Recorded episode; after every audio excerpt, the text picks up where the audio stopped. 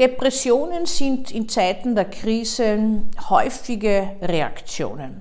Früher hat man ja unterschieden die sogenannte endogene Depression, nur von innen kommend, die keinen äh, Auslöser hat, und die reaktive Depression, die aufgrund eines externen Erlebnisses oder Auslösers zustande kommt. Heute ist man weitgehend von dieser Unterscheidung weg, weil es gibt eigentlich nicht wirklich diese Trennung.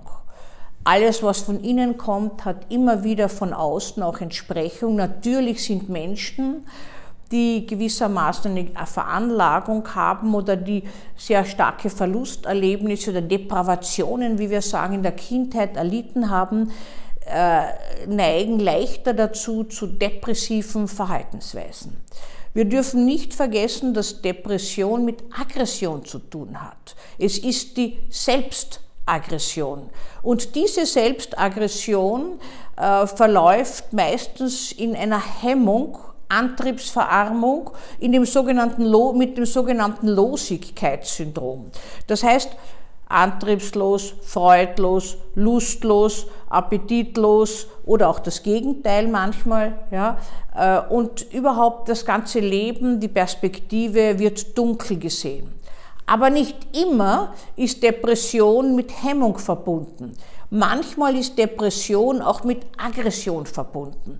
Das kommt öfters bei Männern vor, aber manchmal auch bei Frauen. Es geht einher mit grantig, gereizt, mürrischem Verhalten, äh, wir sagen morose Stimmung, das heißt so ein äh, ständig dahin jammern, anklagen, das, was man so Verbitterungsstörung auch äh, nennt, äh, kann da hineinkommen, wobei die Verbitterungsstörung immer mit äh, Kränkungserfahrungen zu tun hat.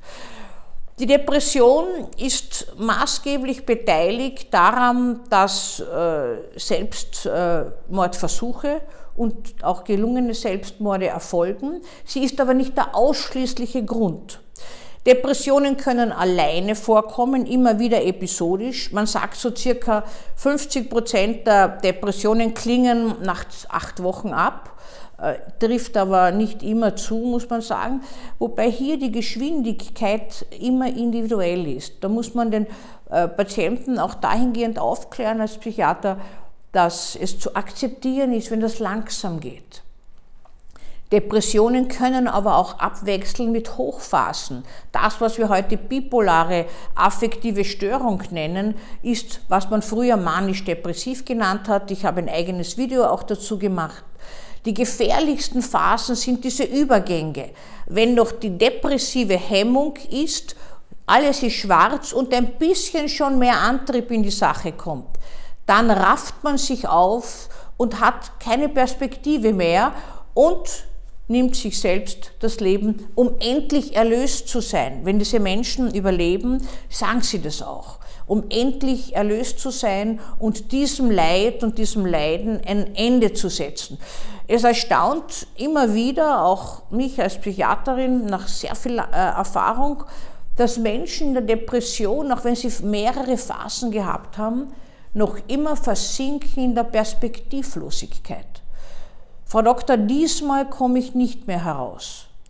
Und wenn ich dann verweise auf die Vormale und dass ich den Patienten begleite dabei und dass das sicher wieder in diese Richtung des Helleren gehen wird, dann lande ich oft nicht. Es gehört dazu, wie zur Psychose die fehlende Krankheitseinsicht gehört, gehört zur Depression die Einsicht, dass gewissermaßen, sollte die Einsicht geweckt werden, muss man sagen, dass es wieder aufwärts geht.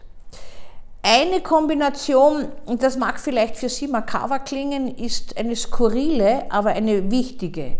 Depression und Dissozialität. Geht das überhaupt zusammen? Oh ja, das geht zusammen. Das heißt, jemand, der sich grenzüberschreitend dissozial verhält im Leben, kann auch depressiv werden und sein. Die Depression ist im Guten genommen auch die Chance, dass Menschen selbstreflexiv werden, dass sie selbst über sich nachdenken. In der Depression ist das alles schwarz gemahlen. Man fühlt sich an allem schuld. Äh, manche haben sogar einen Schuldwahn und haben das Gefühl, Corona verursacht zu haben. Das ist schon behandelt hier. Ja? Also einerseits Größenwahn, man hat so viel Einfluss auf der Welt, dass man so eine, eine, eine Seuche verursachen kann. Andererseits schuldhaft. Dann äh, die Ver der Verarmungswahn auch jetzt anzutreffen. Manchmal aus einer tatsächlichen Situation heraus der finanziellen Schwierigkeiten kommt es zu einer wahnhaften Entgleisung.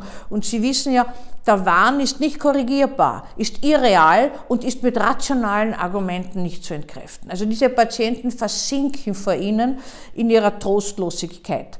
Es gibt so ein Gefühl von Angehörigen, aber auch von Professionellen, die äh, in sich Gefühle der Spannung und der Aggression erleben im Umgang mit Depressiven. Das finden sie dann gleich furchtbar und das ist auch verböhnt und in Selbsterfahrung oder in, äh, in, in Aussprachen, in Supervisionen kommt das ganz selten zur Sprache, wo es sicher häufiger der Fall ist. Es ist aber ein gutes Zeichen, dass man das spürt. Sie wissen ja, wir professionell nehmen uns selbst mit und wir sollten diese Gefühle wahrnehmen. Der Depressive hat sie, aggressiv und weckt in ihnen das auch genauso. Aber noch mehr ist, dass wir mit Depressiven in die Ohnmacht kippen. Was sollen wir jemandem vermitteln, der permanent nur vom Unglück dieser Welt, von seinem Ruin, von aller Dunkelheit erzählt und der durch nichts aufzumuntern ist? Da kann man dazu sagen, das gilt für Angehörige wie für Professionelle, man braucht nicht immer was tun. Wir tun oft aus Ohnmacht was oder aus falsch verstandenem Mitleid erfüllen wir irgendwelche Wünsche.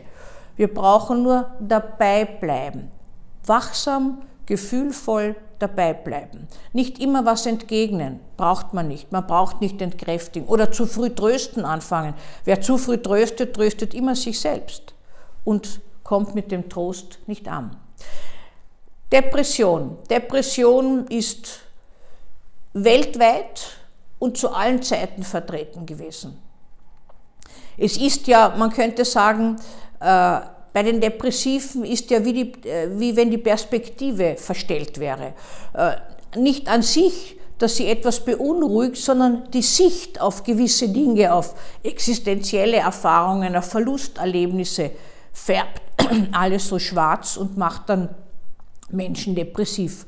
Es gibt so Altersgipfel in der Mitte des Lebens, aber leider auch bei den Alten.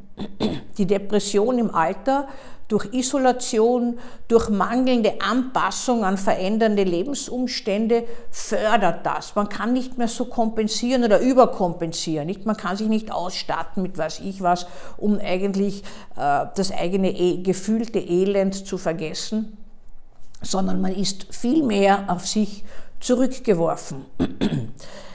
Die Depression kann aber auch bei manchen Menschen einhergehen mit Gewaltanwendung.